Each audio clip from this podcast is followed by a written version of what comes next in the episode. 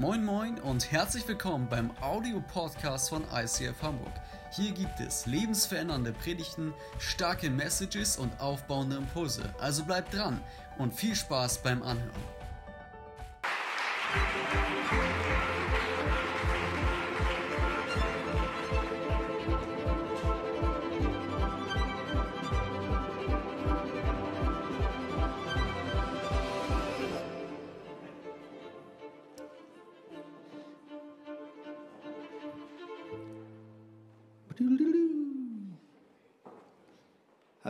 Frau da hinten gesehen? Das war meine Tochter. Yeah! Shira, du hast das super gemacht. Come on. Ich sag schon Frau zu dir, hast du das gemerkt? So groß geworden. Hat schon die Schuhgröße ihrer Mutter. It's crazy. Crazy. Geht's euch gut? Super. Hey, wir haben letzte Woche gestartet mit einer Predigtreihe namens Alpha und Omega. Sicher leben in unsicheren Zeiten. Wir haben letzte Woche schon ein bisschen darüber nachgedacht und ich glaube, wir müssen gar nicht nochmal neu grübeln. Wir sind uns alle einig, wir leben gerade in einer unsicheren Zeit. In einer Zeit, in der wir nicht mehr äh, gleich äh, wissen, was morgen passiert. Eigentlich, wenn wir ehrlich sind, wussten wir es auch früher nicht, aber jetzt wissen wir das, was nicht mehr wissen. Wir wissen nicht, was mit Rente passiert, mit der Arbeitsstelle, mit der Wirtschaft, mit dem Reisen, mit Mallorca und so weiter und so fort. Und wir haben einfach so als Team gemerkt, wie cool wäre es, wenn wir mit dieser Angst und mit dieser Sorge ganz bewusst die nächsten Wochen zu Gott gehen und ihn fragen, wer er ist und was er eigentlich dazu denkt, was hier abgeht. Und ich möchte beten, dass Gott äh, diese Predigt benutzt, um etwas in deinem Leben, egal ob zu Hause oder hier im Saal, einfach bewegen zu dürfen. Jesus, ich danke dir, dass du hier bist und ich danke dir, dass du zu jeder einzelnen Person heute Morgen ganz persönlich reden wirst. Vater, wir öffnen unser Herz, unseren Alltag, alles, was uns ausmacht und wir bitten dich, dass du uns begegnest. Amen. Amen. Gott sagt selbst am Ende der Bibel Folgendes über sich, Offenbarung 22, ich bin das Alpha und das Omega, ich bin der Erste und ich bin der Letzte, ich bin der Anfang und ich bin das Ende. Mit anderen Worten, Gott stellt klar am Anfang der Bibel und am Ende der Bibel, dass er der ist, der die erste Sekunde dieser Welt kreiert hat, indem er diese Erde geschaffen hat, das Universum geschaffen hat, dich geschaffen hat und indem er Zeit geschaffen hat, in der wir drin uns bewegen. Und Gott sagt, ich bin der Ursprung von allem, was du Leben nennst. Zweitens, und das ist eben auch ganz wichtig, er sagt, ich bin nicht nur der Anfang, ich bin auch das Ende. Mit anderen Worten, er sagt, irgendwann ist Schluss. Ja, mit anderen Worten, Gott sagt, liebe Leute, egal wie sich die Zeit gerade anfühlt, in der du drin bist, Egal, ob dein Leben gerade ziemlich sweet verläuft oder überhaupt nicht sexy, mit anderen Worten, dein Leben gerade so richtig durchgeschüttelt wird. Gott sagt, hey, das, was gerade passiert, ist nicht ewig, sondern ich werde irgendwann diese Geschichte auf dieser Erde und damit auch unser Leben zu einem Punkt oder Doppelpunkt bringen. Und es wird eines Tages eine Tür geöffnet werden in eine neue Welt, die ewig tickt und die gut ist und die nur noch gut ist. Gott sagt mit anderen Worten, er wird irgendwann das Destruktive und alles, was das Leben bedroht, sei es Beziehungen, sei es unsere Gedanken, sei es irgendetwas, was destruktiv unser Leben kaputt macht, Gott wird es irgendwann trennen vom Guten und das Gute wird geschützt in Ewigkeit bei ihm sein und er lädt dich und mich ein, Teil dieser Ewigkeit sein zu dürfen. Im Psalm 20, Vers 2 bis 3 heißt es, der Herr erhöre dich in deiner Not. Der Name des Gottes Jakobs schütze dich. Er sende dir Hilfe vom Heiligtum und stärke dich aus Zion. Das ist ein ganz besonderer Vers, den wir hier in der Bibel gefunden haben, weil hier der Psalmist sagt, der Name Gottes stärke dich. Und für uns vielleicht, so wie wir über Namen heute denken, hier in der westlichen Welt, ist das vielleicht ein bisschen komisch. Wie kann ein Name stärken? Ja, wie kann ich einfach sagen, hallo, ich bin der Andi und dann denkst du so, boah, krass, jetzt fühle ich mich stark. Ja, Das macht nicht so Sinn. Aber wenn wir ein bisschen darüber meditieren, sind wir uns, glaube ich, schnell einig. Ein Name kann alles verändern. Ja, wenn ein Kind schlecht träumt und Papa sagt, mein Kind, hab keine Angst, Papa ist da, dann kann dieser Name das Kind von einer auf die andere Sekunde wieder beruhigen. Es gibt aber auch andere Namen, die uns vielleicht nervös machen. Zum Beispiel, wenn es an der Tür klopft und es heißt, hier ist die Polizei. Dann weißt du, oh, das ist jetzt nicht irgendein Besuch, ja, das ist äh, ein besonderer Besuch. Oder du nimmst das Telefon ab oder schaust auf dein Display und du siehst plötzlich, hier ruft die Angela Merkel an, ja, oder Angelo Merkel. Kannst du aussuchen, ja? Dann denkst du vielleicht auch, wow, oh krass, das ist nicht irgendjemand, ja? Also wir merken, ein Name, der Autorität hat, der verändert etwas in unserem Leben. Der verändert die Atmosphäre. Ich habe mal mir einen Scherz erlaubt. Ich hatte einen Arbeitskollegen, der war großer Fan von Brian Houston, ein Pastor aus Australien. Und er, wir hatten jede Woche ein Meeting und ich hatte schon lange diese blöde Idee. Und irgendwann kam der Moment, wo er auf Klo ging im Meeting und sein Handy liegen ließ. Und ich nahm kurz sein Handy, ich ging auf meinen eigenen Kontakt und änderte meinen Namen zu Brian Houston, Pastor aus Sydney. Ja? Und legte das Handy wieder dahin, wo es lag. Und dann kam er zurück vom Klo und ich nahm mein eigenes Handy und unterm Tisch rief ich ihn an und es passierte genau das, was ich mir vorgestellt habe. Anstatt dass er überlegte, Moment mal, woher habe ich die Nummer und woher weiß mein iPhone, dass das Brian Houston ist, nahm er sein Handy raus und sagte, Alter, guck mal, Alter, Scheiße, ja. Und wir alle so, oh krass, nimm ab, ja. Und er so, hello. Und ich natürlich, hallo, ja. Und zehn Männer in einem Raum haben den schlimmsten Lachkampf ihres Lebens gehabt.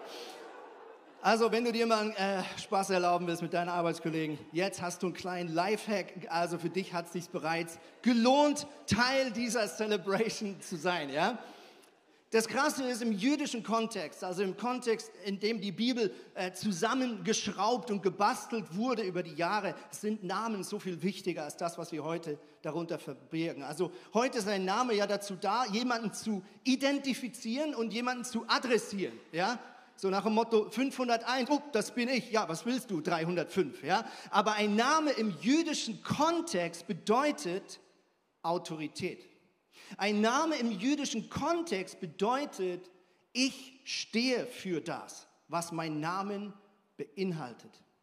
Ein Name bedeutet, ich bin befähigt, ich bin autorisiert oder ich bin die Quelle von.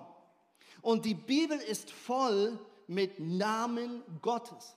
Und es ist ein bisschen ein Nachteil, dass wir heute die Bibel in Deutsch lesen müssen, für die nicht Altgriechisch oder Althebräisch können, weil wir viele dieser Details nicht aufschnappen, weil manchmal dann bei uns in der Bibel einfach nur noch steht der Herr oder Gott, aber eigentlich steht da Jahwe Rachwe und Jahwe Roy, El Roy, El Shaddai und so weiter. Ihr könnt es mal im Internet, für die, die wissen, was das ist, nachlesen, wie viele Namen Gott sich selber gibt. Und mit jedem dieser Namen sagt er nicht einfach, so kannst mich auch noch nennen. Ja, meine Eltern hatten so viele Spitznamen, dann habe ich jetzt einfach ein bisschen zu viel davon. Nein, Gott sagt, jeder dieser Name bedeutet, ich bin das. Ich bin die Hoffnung. Und ich bin die Liebe. Und ich bin der Frieden, nach dem du dich sehnst. Und um genau das soll es in den nächsten paar Minuten gehen. Wir reden über den Titel Yahweh Shalom, also Jahwe des Friedens. Und ich würde gerne einfach mal kurz eure Meinung wissen. Du kannst dein Handy mal rausnehmen. Wir machen eine kurze Slido-Umfrage. Viele von euch kennen das und logischerweise ist das auch die Chance von dir zu Hause Teil dieser Predigt sein zu dürfen. Also schnapp dir mal dein iPhone, es wird ein QR-Code eingeblendet oder du gehst auf slido.com und wählst dich mal ein, weil was mich interessieren würde, was ist für dich das Gegenteil von Frieden? Ja, Frieden ist ein breiter Begriff. Was ist für dich das Gegenteil von Frieden. Und wir sehen, hier kriegen wir schon ganz unterschiedliche Facetten angeboten. Wir lassen das mal ein bisschen wachsen. Zerknirscht sein von der Last, Angst, Terror, Chaos, Streit, Unruhe, Hat da jemand meine Frau geschrieben?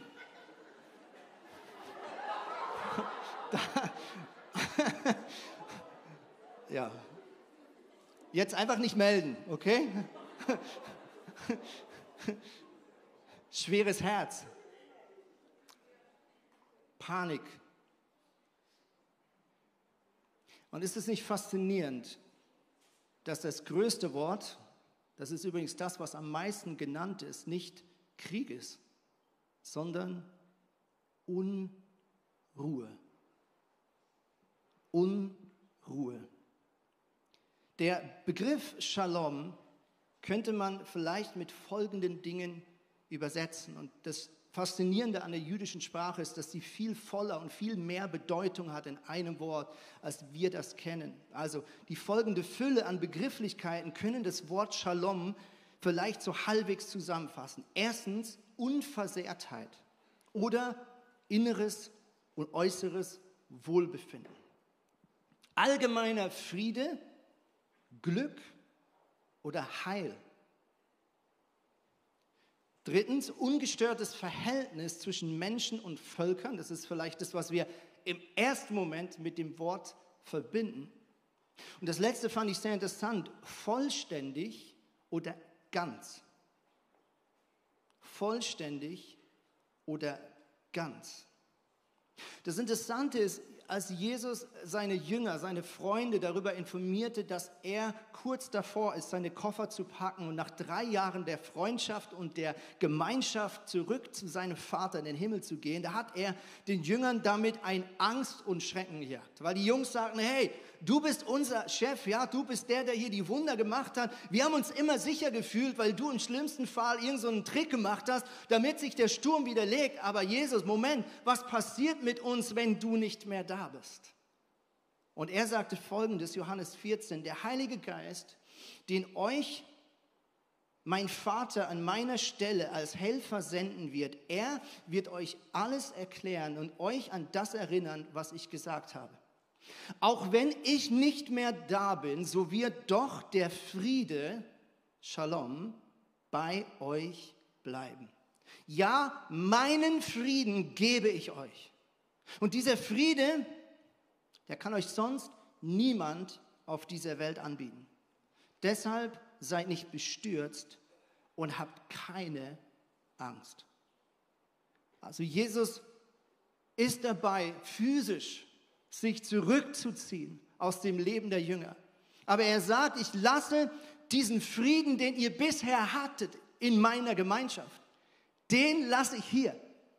Und der Heilige Geist, der an meiner Stelle kommen wird, er wird euch genau diesen inneren Frieden geben können. Er wird ihn anbieten als ein Geschenk, dass ihr in unsicheren Zeiten in die Augen schauen könnt und wissen dürft, in mir drin ist alles ruhig. In mir ist alles entspannt, weil der allmächtige Gott in meiner Welt Wohnung bezogen hat.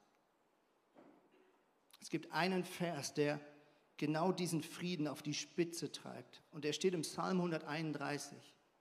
Hier heißt es folgendes, Herr, ich bin nicht hochmütig und ich schaue nicht auf andere herab. Zweitens, ich strecke mich nicht nach Dingen aus, die viel zu hoch für mich sind. Erstens, was er sagt, ist, ich vergleiche mich nicht mehr. Offensichtlich scheint das ein Schlüssel zu sein dessen, was er jetzt gleich beschreibt. Er sagt, erstens, ich höre auf, mich zu vergleichen. Zweitens, er sagt, ich strecke mich nicht länger nach Dingen aus, die ich nicht verstehen kann, die meine Verantwortung und mein inneres Fassungsvermögen übersteigen. Mit anderen Worten, ich überlasse die Dinge Gott, die ich selbst nicht klären kann in meinem Leben, als kleiner, winziger Mensch. Und was kommt dann, wenn wir diese Dinge in unserem Leben in Ordnung bringen? Dann kommt folgender Zustand. Ich bin zur Ruhe gekommen. Mein Herz ist zufrieden und still. Wie ein kleines Kind in den Armen seiner Mutter, so ruhig und geborgen bin ich bei dir. Volk Israel, Volk Hamburg, setze deine Hoffnung auf den Herrn, auf Yahweh, jetzt und für alle Zeit. Ich bin zur Ruhe gekommen, wie ein Kind in den Armen seiner Mutter. Und vielleicht schüttelt jetzt die ein oder andere Mutter den Kopf und sagt, mein Kind ist aber nicht immer ruhig. Und manch ein Papa, der reibt sich gerade die Augen im Livestream zu Hause und sagt, ich habe zwei Stunden geschlafen. Was ist denn das für ein Witz? Und ich habe herausgefunden in der Vorbereitung, dass man diese Stelle vielleicht besser so übersetzen würde, wie die Einheitsübersetzung es zum Beispiel tut, nämlich wie ein frisch gestilltes Kind bei seiner Mutter. Ja, wie das gestillte Kind, so ist die Seele in mir. Und ich glaube, jetzt grinsen die Eltern, weil sie wissen, okay, nach dem Stillen, wenn das Kind so richtig sich vollgesaugt hat mit dieser Muttermilch, für die die Eltern sind, die wissen, die paar Minuten danach siehst du den glücklichsten Menschen, den du je gesehen hast. Das ist so ein Mix aus, ich habe gerade einen Fünfgänger gegessen, ja, ich bin gerade auf einen 4000 Meter großen Berg gestiegen und wieder runtergekommen, in Kombination mit, ich habe gerade eine Million gewonnen, ja, in Kombination mit, Kinder kurz weghören, ich hatte gerade Sex, ja, und dieses perfekte innere Gefühl, dieses komplette Erfülltsein, dieses komplett gesättigt sein, hat nicht nur ein Baby, wenn es gerade erschlagen ist von dieser Vitamin- und Hormonbombe namens Muttermilch, sondern Gott sagt, das bin ich. Diese geballte Ladung, diese Kombination aus allem, was du dir erträumen kannst, diese innere Erfüllung, das will ich sein in deinem Leben. So interessant, dass es ein Wort gibt, einen zweiten Namen, der auch oft auftaucht in der Bibel. Wie Gott sich selbst nennt. Und das ist El Shaddai. Manch einer, der früher in der Freikirche aufgewachsen ist, der kennt das Lied noch. El Shaddai. Keine Angst, singt ihr jetzt nicht schon wieder. Haben wir letzte Woche gemacht. Alles gut. Kennt ihr das? Großartig. El Shaddai kommt vom hebräischen Wort Shad und Shad bedeutet Mutterbrust. Mit anderen Worten, 18 Mal nennt Gott sich selbst, ich bin der Gott, ich bin die mütterliche Version von Gott. Ich bin der, der dich erfüllt. Ich bin El Shaddai. Mit anderen Worten, ich bin der, der dich innerlich erfüllt und sättigt und mit allem versorgt. Und die, die sie ein bisschen auskennt, Muttermilch ist all inclusive. Du brauchst keine Nahrungsergänzung, du brauchst keine Zusatzvitamine, da ist alles drin. Kein Mensch kann etwas Besseres herstellen als das, was die Natur kann, dank der Hilfe von Gott. Und Gott sagt, dieses volle Paket, das bin ich in deinem Leben. Mit anderen Worten, wenn du mich an deiner Seite hast, brauchst du nichts mehr. Wenn du mich an deiner Seite hast, brauchst du nichts mehr. Deine äußeren Umstände, deine äußeren Ressourcen, es ist egal, weil du mich hast. Das ist der Anspruch, das ist die Autorität, das ist das Selbstverständnis, mit dem Gott sich als Yahweh Shalom in dein Leben stellt und sagt, nimm es oder nimm es nicht. Ich möchte zum Abschluss eine Geschichte mit euch lesen, die sehr faszinierend ist, weil hier der Begriff Yahweh Shalom das erste Mal vorkommt. Es geht um Gideon. Wir lesen einfach mal den Abschnitt miteinander und tauchen ein in diese besondere Geschichte eines besonderen Mannes. Lass uns schauen, das ist Richter, liebes Multimedia. Könnt ihr mir die erste Folie geben und dann lesen wir sie gemeinsam. Hier heißt es, der Engel des Herrn kam nach Ofra und setzte sich unter eine Eiche auf dem Grundstück, das Joasch gehörte, einem Mann aus der Sippe der Abieser. Alles klar, jetzt wissen wir Bescheid, wissen wir, wer das ist. Joaschs Sohn Gideon drosch gerade Weizen in einer Kälte, um das Getreide vor den Midianitern in Sicherheit zu bringen. Da erschien ihm der Engel des Herrn und sagte, der Herr steht dir bei, du starker Kämpfer. Gideon erwiderte, mein Herr, wenn Gott uns wirklich beisteht, warum geht es uns dann so schlecht? Wo sind all die Wunder, von denen unsere Eltern uns erzählt haben?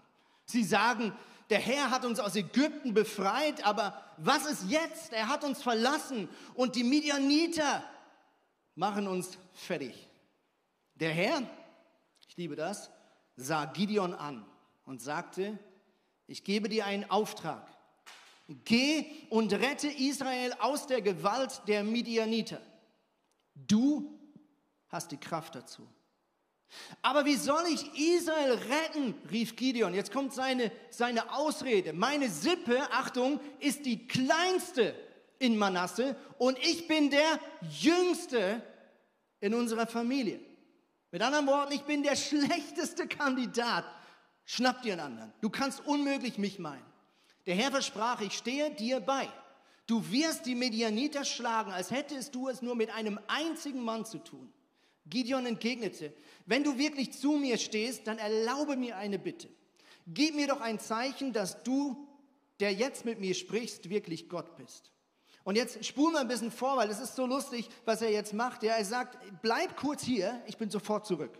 Und spätestens jetzt merken wir, dass die Menschen damals ein bisschen ein anderes Zeitverständnis hatten als wir heute. Ja, weil er sagt, versprich mir, dass du hier bleibst. Gott sagt, kein Problem, ich gehe hier nirgends hin. Ist ja ganz nett hier. Ich warte kurz. Ja?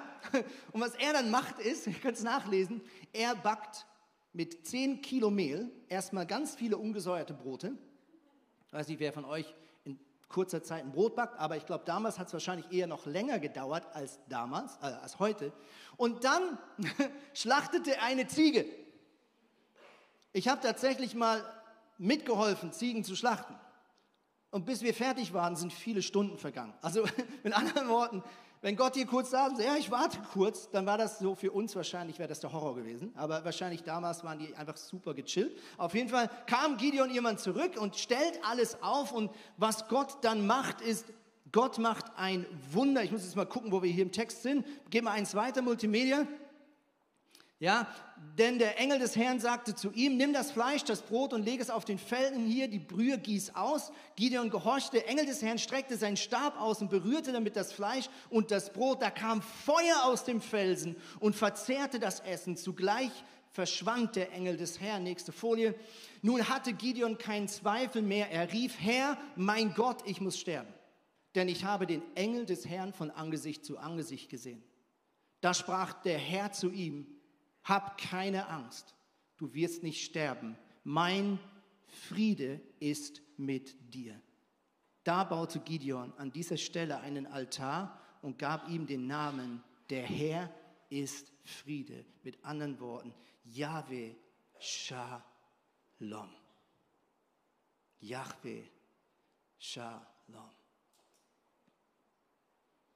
Ich finde das so krass, dass Gott zwei Dinge tut. Erstens, er bringt das zur Ruhe, was in uns unruhig ist. Er lässt das finden, was in uns sucht. Er lässt sich finden. Aber das Zweite, was Gott liebt zu tun, ist, sich dir in den Weg zu stellen und dich zu berufen. Etwas Großes und Gutes und Wichtiges in deiner Welt zu verändern. Und manchmal geht es dir vielleicht so wie mir, dass ich sage, wer bin ich, Gott? Wer bin ich, Gott, dass ich mit meiner Frau und zwei Kindern von Schweiz nach Deutschland ziehe, eine Kirche gründe in einer Stadt, die ich nicht kenne, die viel zu groß für so einen kleinen Schweizer wie mich ist? Wer bin ich? Warum ich? Ich bin auch der Jüngste. Und Gott sagt, mein Frieden ist bei dir. Wenn Gott dich zu etwas beruft, dann sagt er nicht, dass alles einfach wird. Er sagt nicht, dass alles durch Butter geht. Aber er sagt, mein Friede ist bei dir. Du hast mich. Was willst du verlieren? Du hast mich. Wie schlimm ist es dann noch zu scheitern? Du hast mich. Wie schlimm ist es dann noch, vielleicht nicht die gleichen Finanzen zu besitzen, die du dir erwünscht hast? Du hast mich. Wie schlimm ist es dann noch, vielleicht krank zu sein? Du hast mich eine Ewigkeit lang. Vor was fürchten wir uns eigentlich? Warum sind wir noch unruhig, wenn dieser Gott Teil unseres Lebens sein möchte? Ich freue mich jetzt, dass wir diese Predigt beenden dürfen mit einem wunderbaren Mann, der uns jetzt hineinnimmt in seine Geschichte mit Gott. Gebt einen tosenden, krassen, fetten Hamburger Applaus. Hier ist Patrick, meine Damen und Herren. Macht ein bisschen Lärm.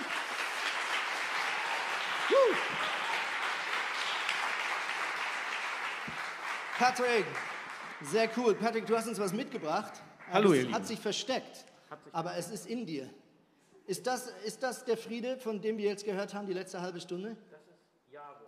Das ist Jahwe? Nicht ganz. Nein, das ist Ruby. Hallo Ruby. Ruby, alles gut? Ruby fühlt sich, glaube ich, richtig wohl. Ruby ist großartig.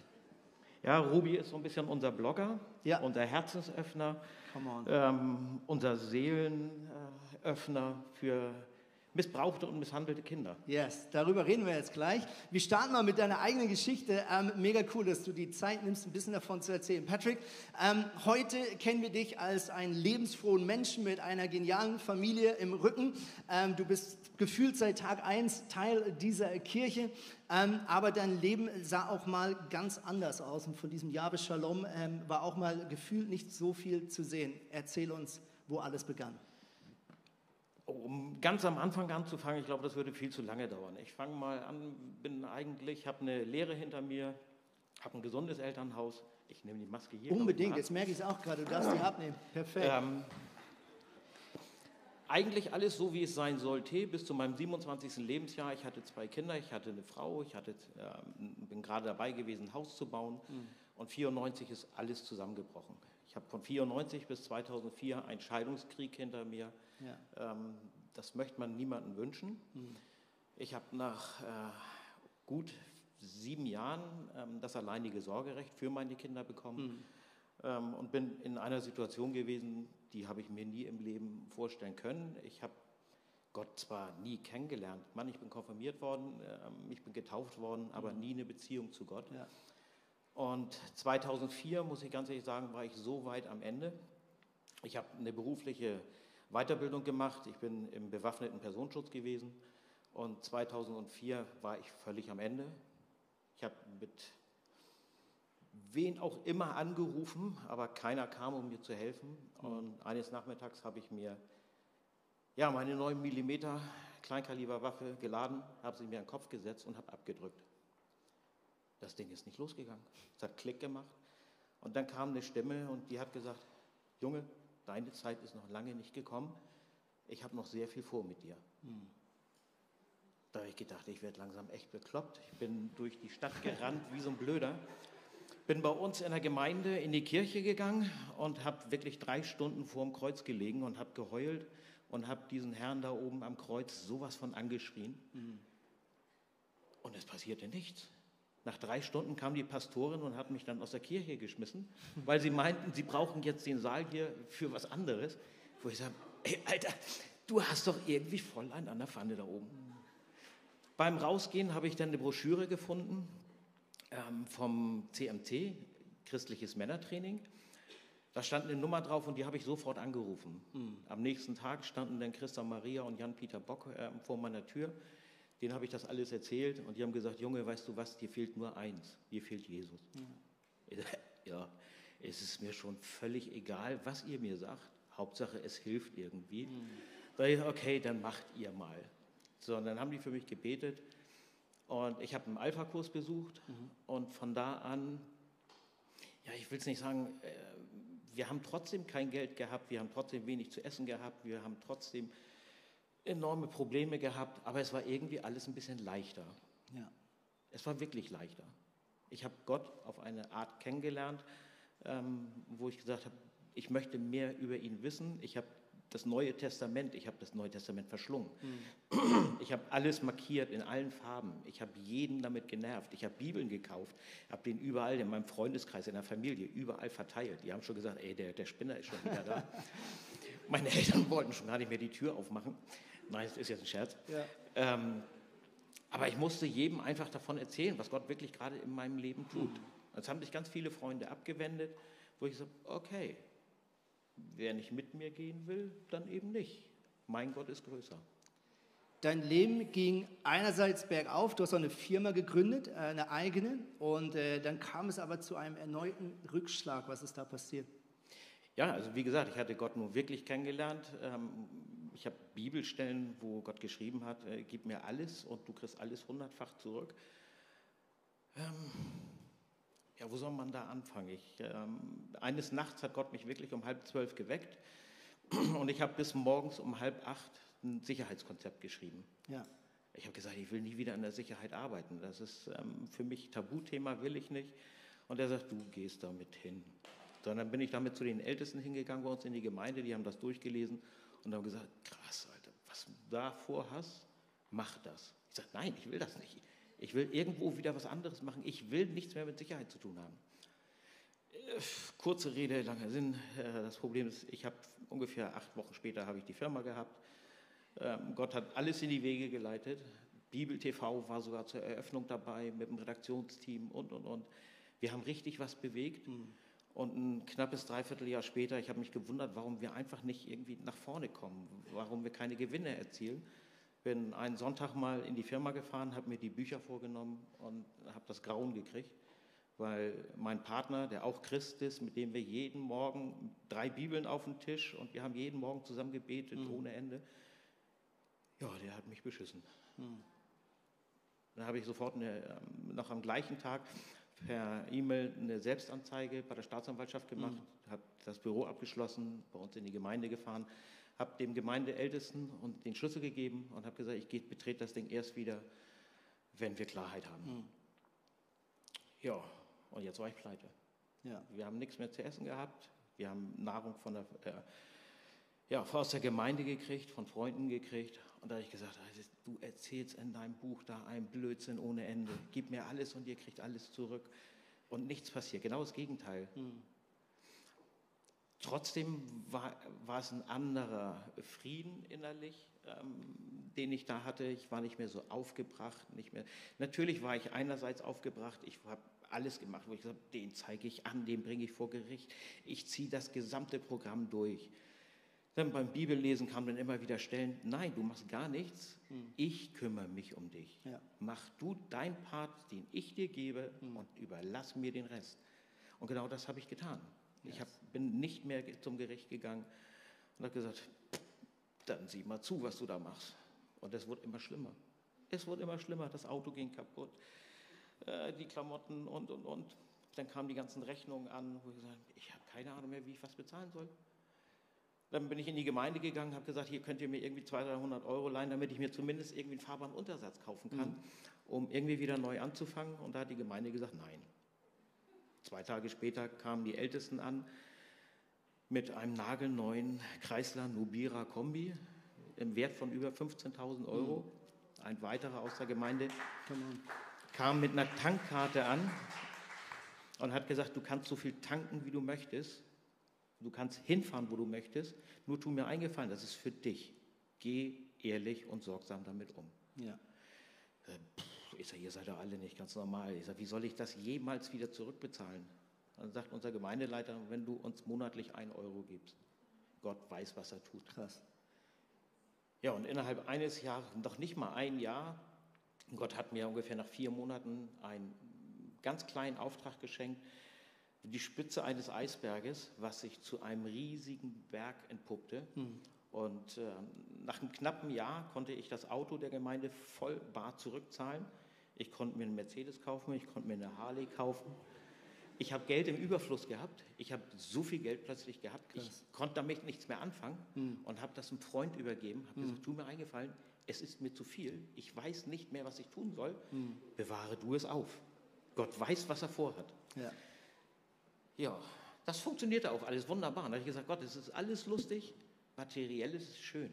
Ja. Wiegt einen so ein bisschen in Sicherheit, aber es fehlt was fürs Herz. Ja, genau. Du hast deine Frau kennengelernt als nächstes. Ja.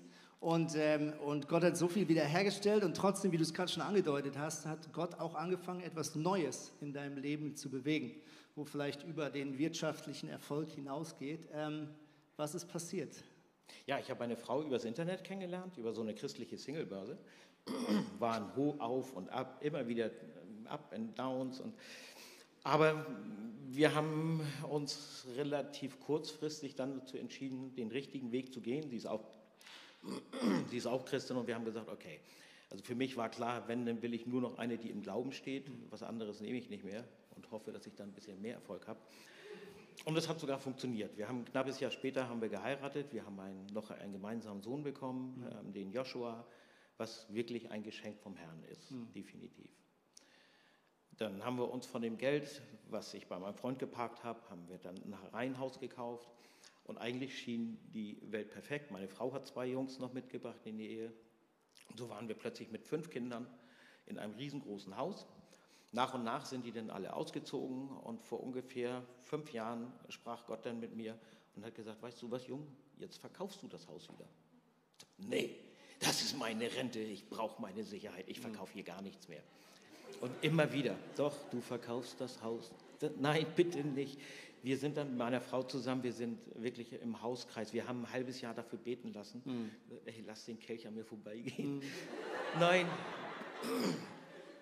ja, irgendwann haben wir gesagt, okay, wir haben jetzt ähm, mit ein paar Leuten gesprochen und das Haus ist in 0, nichts verkauft gewesen. Ja. Wir haben zwei Straßen weiter, haben wir dann ein Haus zur Miete bekommen und nun hatten wir wieder so viel Geld da. Ich sage, toll und lustig. Und jetzt? Und dann sagte ich, jetzt kaufst du zwei Häuser im Harz.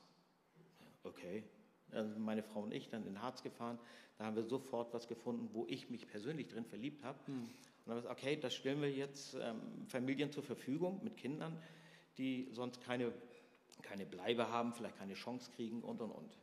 Da also nichts, wir haben dieses Haus gekauft, wir haben zusätzlich noch zwei Apartments mit meinem Sohn gekauft, im schönsten Teil des Oberharzes, ähm, oben in Hahnklee, was wir Familien zur Verfügung stellen, die sich keinen Urlaub leisten können. Wow. Die Armut von Kindern ist so mhm. groß geworden, ja. ähm, die Familien wissen teilweise überhaupt nicht mehr, was sie machen sollen und dort haben sie dann einen Platz, wo sie wirklich ähm, kostenfrei Urlaub machen können mit, mit, Schwimm, äh, mit, ähm, mit Schwimmbad drin und Kinderrutsche und allem Pipapo, mit Sauna. Und die Kinder können da wirklich drin toben. Mhm. Alles schien eigentlich perfekt. Und letztes Jahr ist dann alles irgendwie wieder zusammengebrochen. Yes. Nochmal ein dramatischer Moment, der aber Berufungsmoment wurde. Ich habe mich, wie gesagt, immer wieder auch dagegen gewehrt. Gott sagt die ganze Zeit zu mir, ich soll in den sozialen Bereich. Ich habe gesagt, nein, das ist nichts für mich. Ähm, ich mache meine Sicherheit, da weiß ich, da bin ich ein Profi drin. Mhm. Ich muss nicht unbedingt in den sozialen Bereich, ich bin lieber im Hintergrund und mache das, was ich kann mit den Apartments und mit den Häusern und und und. Das reicht mir. Und Gott hat immer gesagt, nein, du machst mehr. Ich sagte, nein. Okay, habe ich gesagt, nebenbei habe ich dann meinen Kinder- und Jugendseelsorger bei der Ignis gemacht. Dann habe ich bei ähm, meinen Mentor, meinen christlichen Mentor bei Plan 10 gemacht und ähm, habe diverse Seminare besucht bei der Volkshochschule für misshandelte und missbrauchte Kinder. Ja. Und Gott hat immer gesagt, jetzt fängst du an. Ich sage, nee, fange ich nicht. Ich habe was anderes vor. Ich wollte einfach nicht hören. Und dann hat er mir irgendwann gesagt, okay, wenn du es nicht anders begreifst, dann habe ich einen Arbeitsunfall gehabt. Hm. Bin über äh, ein halbes Jahr, dreiviertel Jahr fast ausgefallen. Das rechte Bein ging gar nichts mehr. Und dann meinte er zu mir, jetzt hast du Zeit zum Überlegen. Okay, hast gewonnen, ich mache das. Dann bin ich letztes Jahr ähm, habe ich mich zuerst mit Migration, äh, Jugendliche mit Migrationshintergrund ähm, dort ein Praktikum gemacht. Danach bin ich in Hamburg bei einem äh, Verein gewesen für Schwerstbehinderte. Mhm. Es war krass. Mehrfach Schwerstbehinderte und die Kinder sind mir so ans Herz gewachsen, mhm. das kann man sich gar nicht vorstellen. Und genau in diesem Moment hat Gott mich wieder auf viel, viel schlimmere Dinge vorbereitet, wir haben, meine Frau und ich, wir haben einen Samstag einen Anruf bekommen. Wir müssen ganz, ganz schnell nach Hannover kommen, weil ähm, unser Neffe, vier Monate alt, liegt im Krankenhaus auf der Intensivstation. Wir, wie die Doofen, da hingefahren und wirklich hingerast. Wir haben die ganze Fahrt über, wir haben nonstop durchgebetet, dass Gott da wirklich eingreifen möge. Wir kommen im Krankenhaus an, stehen neben dem Bett und beten und beten und beten. Klingelt das Telefon von meiner Frau, nach fünf Minuten sind wir dann doch rangegangen und dann kriegen wir die Nachricht, mein Schwager ist gerade tot umgekippt auf der mhm. Arbeit. Okay, hier kämpft gerade mein vier Monate junger Neffe mit seinem Leben. Da geht mein Schwager gerade. Wir wussten nicht mehr, was wir machen sollten. Ich meine Frau dahin gefahren, ich dann wieder zurück ins Krankenhaus. Dann musste ich mein erstes Baby mit vier Monaten, mein totes Baby segnen. Mhm. Ich war fertig. Mhm. Ich, ich sagte, Gott, was soll das Ganze? Da hat Gott gesagt, das ist nichts umsonst. Und du wirst sehen, wie viel Leid es jetzt auf dieser Welt gibt, die genau dieses Problem haben. Mhm. Und du wirst es verändern. Was soll ich verändern? Ich kann nichts verändern. Doch. Und dann so entstand Shaken Kids. Ja. Shaken Kids ist im Prinzip ähm, Shaken Down, Shaken Syndrom ist dieser medizinische Begriff. Ähm, Shaken Kids ist Schüttelkinder. Für mich ist aber und für meine Frau ist einfach ähm, Schüttelkinder sind die Kinder, die im Leben und vom Leben durchgeschüttelt wurden. Ja. Wir sind ganz, ganz viel im Moment mit Missbrauch, Misshandlung, Vergewaltigung von Kleinstkindern ab dem dritten Lebensmonat, mhm. ähm, wo Gott gesagt hat, du musst genau dafür, musst du jetzt etwas schaffen, wo diese Kinder in Sicherheit kommen. Und da war für uns beide klar, für meine Frau und für mich, diese beiden Häuser, die wir haben, die bauen wir jetzt komplett um. Ja. Und die stellen wir Kindern mit den betroffenen Eltern zur Verfügung, wo sie zur Ruhe kommen können, wo sie Hilfe bekommen, wo sie das erstmal verarbeiten können und wo die Kinder einfach neuen Lebensmut ähm, wecken können, erwecken können und wo die Eltern einfach gestärkt werden, um das Ganze zu erleben. Und da kommt wiederum Ruby ins Spiel. Ruby ist so ein bisschen ähm, ja, unser Herzensöffner und Seelenöffner. Es war eingeschlafen. Und die ist diejenige, äh, weil dieses Leid, was wir wirklich tagtäglich erleben, ja. ist so krass, dass mhm. es auch uns selbstverständlich runterzieht. Ja. Ähm, aber ich glaube, Gott hat uns genau Ruby geschickt, weil sie erdet mich. Mhm. Und sie holt mich immer wieder zurück und nimmt mir ganz, ganz viel ab, ja. wo ich nachts dann wieder ruhig schlafen kann und sage, wir können nicht jedes Kind retten, mhm. aber es ist mir auch egal. Yes. Wenn ich nur ein einziges Kind mehr rette, ja. hat sich alles gelohnt. So gut. So gut.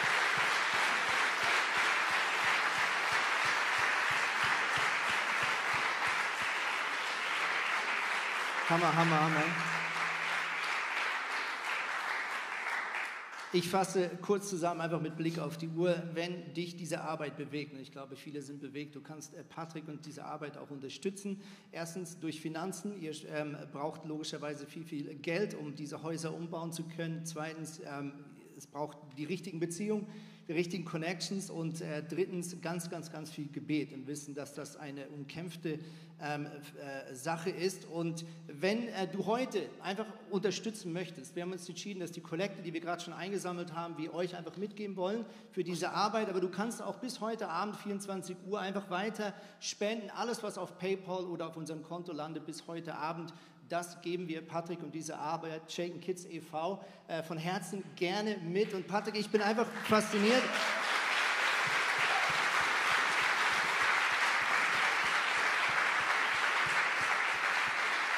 Ich bin fasziniert, als von Zuhörte dachte, ihr bist so verrückt, du hast dich lange einfach um, ja, um körperliche Sicherheit eingesetzt, als Sicherheitsbeauftragter, als Security. Ähm, und heute, genau, kämpfst du für die seelische ähm, für seelische Unversehrtheit darüber hinaus. Und das finde ich so, so, so genial, es passt so gut auch in diesen Fokus hinein. Jahre Shalom. Und wir beten, dass äh, dir und, und Nadine und all euren äh, Leuten, die sich da auch mit engagieren, dass er euch genau diesen Frieden immer und überall zur Verfügung stellt, äh, durch alle Kämpfe, die noch auszustehen sind, dass ihr ihn immer und immer spürt. Er das ist da, aber ich wünsche euch, dass ihr es auch spürt. Von Herzen. Das Verrückte ist, ähm, die Sicherheit ist mir überhaupt nicht mehr wichtig. Ja. Meine Frau und ich, wir haben alles, was wir haben, wirklich alles Private. Mhm. Wir haben alles in diesen Verein gesteckt. Wir haben nichts mehr, weil uns, ich bin einfach der Meinung, wir sind der Meinung, uns gehört sowieso nichts. Es mhm. gehört alles Gott. Mhm. Und dann kann er das auch komplett kriegen. Und wir sind Verwalter. Yes. Und wenn wir gute Verwalter sind, dann unterstützt er uns. Und wenn ja. wir schlechte Verwalter sind, macht er alles zunichte. Und das finde ich krass. Und da an unseren Taten soll man uns erkennen. Come on. Hey, Riesenapplaus. Danke, Patrick, für deine Story. Hammer. Yes. So gut, komm, wir stehen nochmal auf zusammen. Ich möchte beten. Ich habe keine Ahnung von all diesen äh, kleinen Puzzleteilen dieser Predigt, was der Teil ist, wo du vielleicht gerade sagst, das ist mein Puzzleteil. Das ist das, was mich heute in dem Ganzen anspricht. Ich möchte einen kurzen Moment einfach die Augen schließen. Mit euch gemeinsam.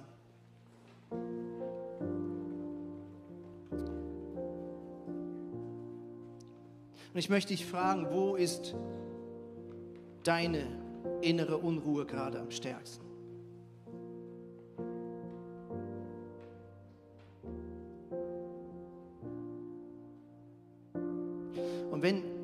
Der lebendige, allmächtige Gott, dem alle Ressourcen in unlimitierter Form zur Verfügung stellt, jetzt wirklich bei dir ist, wirklich bei dir, was bedeutet das für deinen Kampf?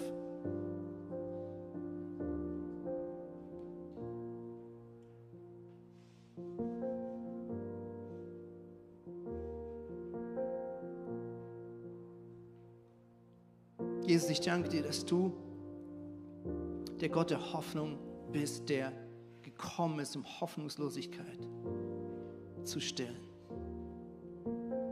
Jesus, ich danke dir, dass du der Gott des Friedens bist, um Frieden zu stiften in Beziehungen, in Ehen, in zerbrochenen Familien. Jesus, ich danke dir, dass keine Geschichte dir zu groß ist. Kein Kapitel überfordert deine Kräfte. Kein, keine Biografie macht dir Angst. Sondern du schaust uns in die Augen. Du schaust auf uns herab als ein gütiger Vater, als eine uns liebende Mutter. Und ich bitte dich jetzt, Vater, für jede Person, die hier ist oder von zu Hause aus jetzt zuschaut, Heiliger Geist, erfülle uns mit diesem Frieden. Yahweh Shalom, komm in unseren Alltag hinein. Zeig deine Autorität. Präsentiere deine Kraft. In Jesu Namen. Lass uns den nächsten Song singen von ganzem Herzen und mit Glauben.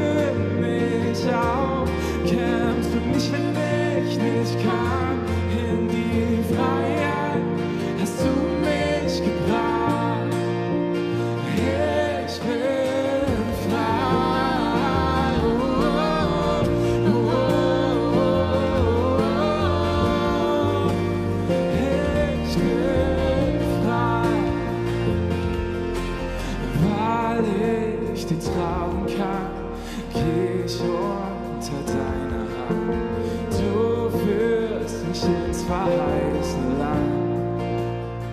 Und zu deiner Ehre will ich alle deine Lieder singen. Du bist der Ursprung meines Lobs. Du teilst es Meer